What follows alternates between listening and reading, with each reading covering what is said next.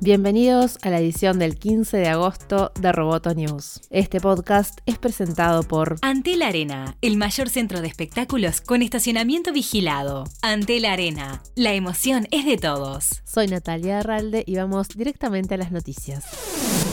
Luego de 18 meses de controversia y un acuerdo de 5 mil millones de dólares, Facebook tropieza con la misma piedra. La compañía admitió que pagó a contratistas externos para escuchar y transcribir clips de audio de sus usuarios en Messenger. Según un informe de Bloomberg, los contratistas no tenían conocimiento de la fuente de estos audios ni cómo se obtenían. Tampoco los usuarios conocían que otras personas escuchaban sus conversaciones. Facebook, por su parte, dijo que este programa se detuvo la semana pasada y que era utilizado para verificar la precisión de sus sistemas de inteligencia artificial.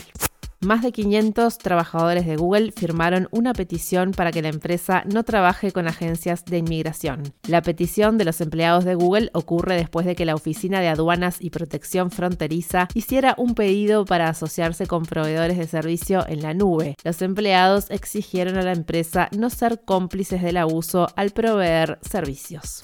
Twitter permitirá a los usuarios seguir temas de interés en lugar de solo personas o cuentas. Según informa The Verge, esta función será similar a la de seguir usuarios, pero no se podrán seguir todos los temas deseados, sino que la propia red hará las sugerencias en base a aprendizaje automático y tendencias. De acuerdo con el reporte, Twitter ya está probando la función en su app para teléfonos Android.